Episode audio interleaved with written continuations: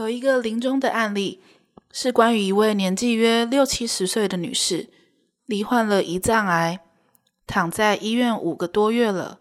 后来医生宣布撑不了一个礼拜，就在她往生的前一周，她的子女通知我，我赶到医院帮她做了临终关怀的深层沟通。从深层沟通过程中，我发现原来她心中一直有股怨恨。这股怨恨来自于她的先生，因为她先生一直好赌成性，把她家的所有家当、不动产都拿去赌博。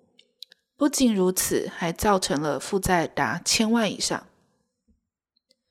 数十年来始终无法改善，无论他怎么努力工作，孩子怎么能干赚钱，始终无法填补这个巨洞。有过两三次，好不容易快还清负债了。而他先生总会瞒着他，又再次欠下巨额的赌债回来，真让人为之气结。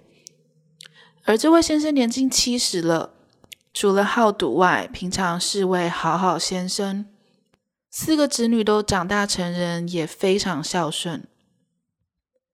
为了家里的负债，也都不眠不休的工作着。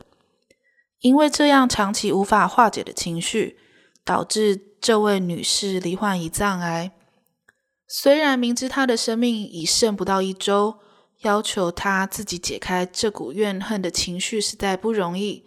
因为解铃人还需系铃人，能够化解的人只有靠她先生了。对于临终者，可以透过深层沟通帮助解除种子及释放自己过去的越轨外。最重要的就是要了解，还有那些未尽之事，协助他处理及放下，让他得以心安的走。于是我回到他的家中，转而与他先生沟通。我鼓励他要面对太太，向他诚实的忏悔他所做的一切。唯有如此，才能化解他心中的怨恨。我跟他先生说。我明白，对他而言，要去面对他，讲出一些事情是非常不容易的。但我知道，他如果不趁现在去表达出来，那么将永无机会。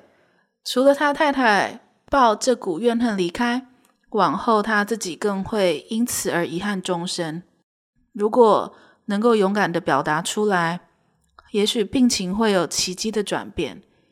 即使没有。双方能彼此互道再见，了无挂碍与遗憾，不也是一件很美好的事？我分析这些道理，让他明白如何选择，靠他自己。我无法勉强他，只是我很清楚的看到，如果这个结能解开，那么一切都会有转变的。后来我因为必须赶回中部。我要求他的子女一定要督促他完成这件事，而且最好的时机就在当天晚上。事隔一周后，这位女士真的往生了。只可惜，这位先生并没有选择去面对、表达出来。对此，我深感遗憾。事隔半年后，从他的子女口中得知，他的父亲从母亲出殡后。每天都会到附近佛堂去拜佛、礼佛，或是做义工，而且听说不再赌博了。